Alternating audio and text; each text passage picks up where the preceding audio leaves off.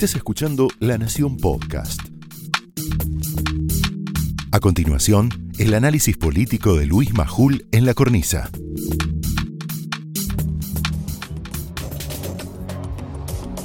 Bueno, buenas noches, bienvenidos a la cornisa. Primero, eh, hacía tiempo que la estábamos buscando y mm, nos había prometido en algún momento que vendría. Eh, prometió y cumplió. María Eugenia Vidal está acá junto a nosotros. Vamos a hacer dentro de un ratito, después de una apertura breve, ¿no? Ahora estoy hablando menos y la gente lo agradece que hable menos. Es más, hay gente que me dice, ni hables más, Majul, no hay problema. Que, que podés, este. Eh, María Eugenia, buenas noches. Buenas noches, Luis. Tampoco es para reírse, No, no, pero bueno. entendí que lo dijiste en chiste. Sí, sí, lo dije. Bueno, por ahora van a empezar los memes. Eh, Seguimos con el doctor Claudio Sim para hablar de muchísimas cosas que tienen que ver con la pandemia y la salud y las vacunas. Hay una cosa con la vacuna. Y después el contraste. Cuando yo escuché que en Miami, en, el- una cadena de supermercados, decía, ¿quién se quiere dar la AstraZeneca gratis? Y, empecé- y lo comparé con lo nuestro y dije, ay, qué difícil y qué lejos estamos de todo esto. Federico Andajasi, que tiene algo para decirnos muy interesante, y prepárense porque Silvina Martínez también tiene algo muy, muy interesante para decirle que tiene que ver con la única industria que crece en la Argentina. Y Agustina Girón, con un informe, vamos a ver si antes de terminar el mano a mano con, con María Eugenia Vial, le podemos poner el disparador de ese informe, que es las clases, tiene que ver con las clases virtuales, y, Luis Gasulla con eh, la gran estafa capítulo 2, vamos a ponerlo así, eh, que tiene que ver con el correo, va, con el intento de Zanini de hacer quebrar el correo. Pero, ¿qué está pidiendo en este momento la gente? Dicen las encuestas. Yo lo voy a traducir al- al español directo. Dice, paren de robar, dejen de pelear y arreglen el desastre. De nuevo, paren de robar, dejen de pelear y arreglen el desastre. Separemos la paja del trigo rápidamente. Vayamos al grano. La mayoría de los argentinos está pidiendo al gobierno estas tres cosas concretas. Paren de robar, dejen de pelearse, porque la interna es, es alta política, dejen de pelearse. Y tres, que reconozcan, que reconozcan los desastres que hicieron desde que asumieron y empiecen a arreglar esto, porque esto no da para más. Les voy a dar un solo ejemplo de cada cosa. Deja de robar, Garca, le gritó un vecino al intendente de La Matanza el pasado viernes, este viernes, 7 de mayo, a la mañana, mientras hacía campaña con la plata de los vecinos. Hacía campaña con la plata de los vecinos. Espinosa se dio por aludido. Eh, hoy, mira,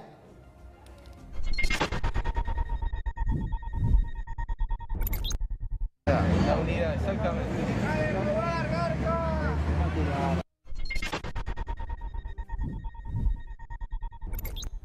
En La Matanza viven casi 2 millones de personas. El último censo, 1.800.000. Es la quinta provincia argentina. Hay más habitantes en Mendoza o en Tucumán que, perdón, hay más habitantes que en La Matanza que en Mendoza o Tucumán. La población de 2001 aumentó el 40%. Y ahora escucha, porque es muy importante esto. La Matanza siempre fue gobernada por peronistas. Siempre, desde hace 38 años. Desde el 83 hasta acá, ¿no? Espinosa, la mira la Matanza, mira lo que es la Matanza. Mira, wow. Espinosa la manejó primero desde diciembre de 1999 hasta diciembre de 2005, seis años. Después, me hago cargo de lo que digo, ¿eh? se la prestó, se la prestó durante cuatro... Yo respeto el voto popular, no me vayan a correr con eso, ¿eh? si quieren discutimos de política. Se la prestó durante cuatro años a Verónica Magario. El 12 de diciembre de 2019 se la volvió a quedar, se la volvió a apropiar. Las denuncias de corrupción contra funcionarios de la matanza, incluido su intendente, son innumerables. Cuando empezamos a recordarlas, las que hicimos de la cornisa solamente, no nos alcanza tres meses de programa. Citemos una sola. Espinosa y Magario se apropiaron de una enorme cantidad de dinero que usan a discreción. A ver, para que vos lo entiendas, como lo hizo Néstor con Santa Cruz, ¿te acordás los fondos de Santa Cruz en su momento? Bueno, están los fondos de la matanza. Los ponen ahí, timbean, los ponen a plazo fijo, plazo fijo y otros instrumentos.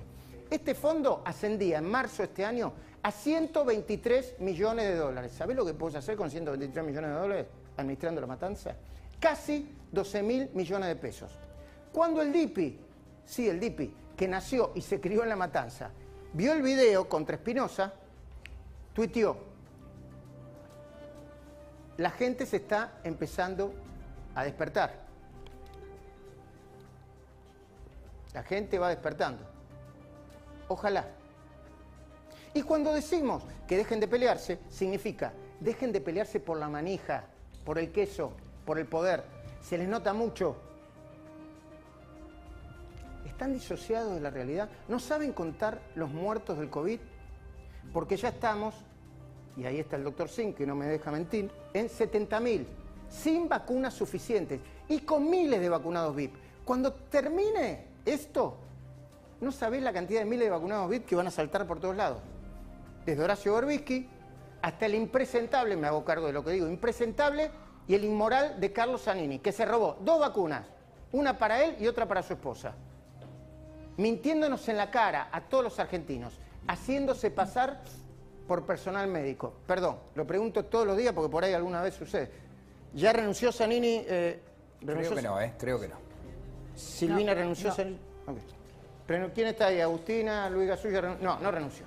No renunció, no renunció. Bueno, ¿qué va a renunciar?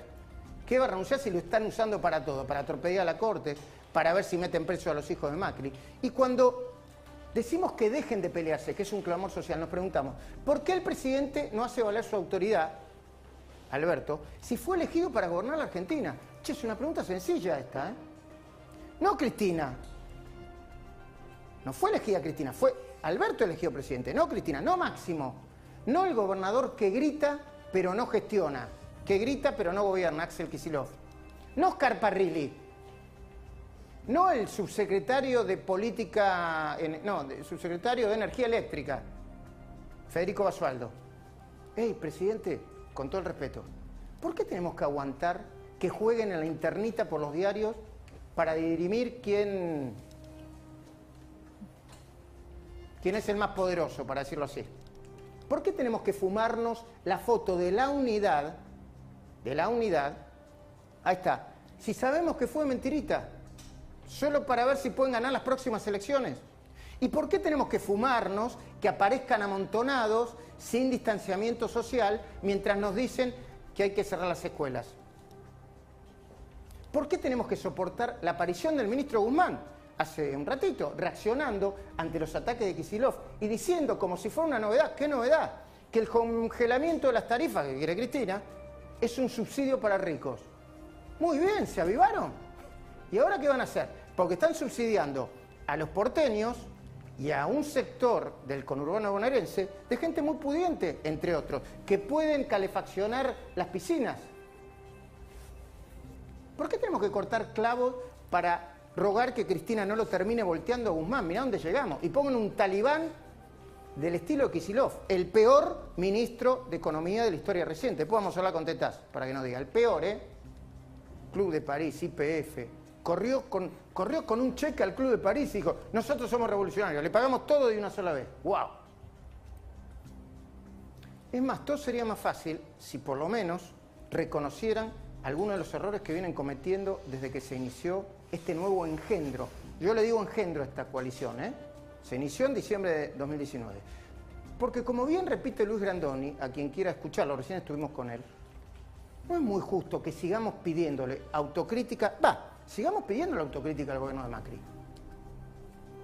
Pero, ¿por qué no le pedimos autocrítica a este cambalache denominado coalición gobernante? Brandoni hizo una pregunta y cuando la hizo hace un par de días, todos nos quedamos para diciendo, tiene razón Brandoni, mirá.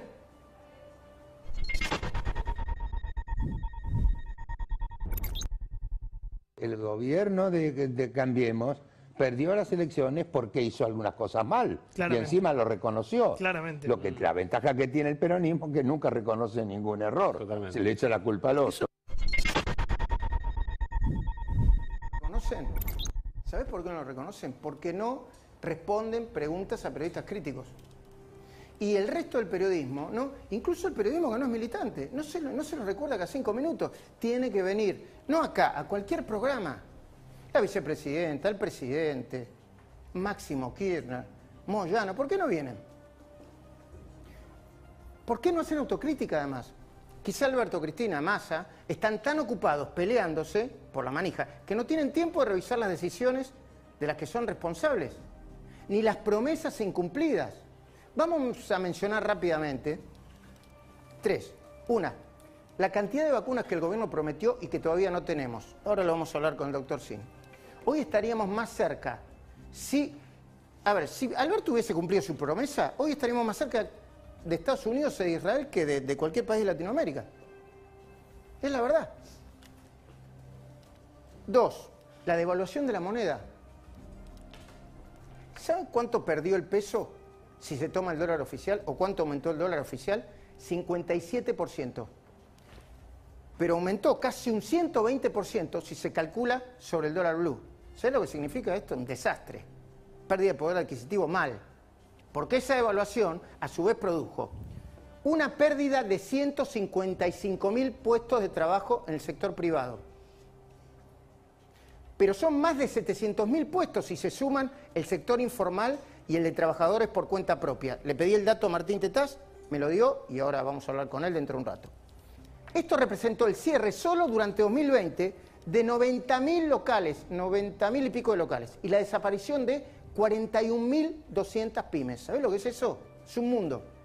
Un aumento de la pobreza del 35 al 42%, lo que implica haber llegado al peor nivel desde 2004.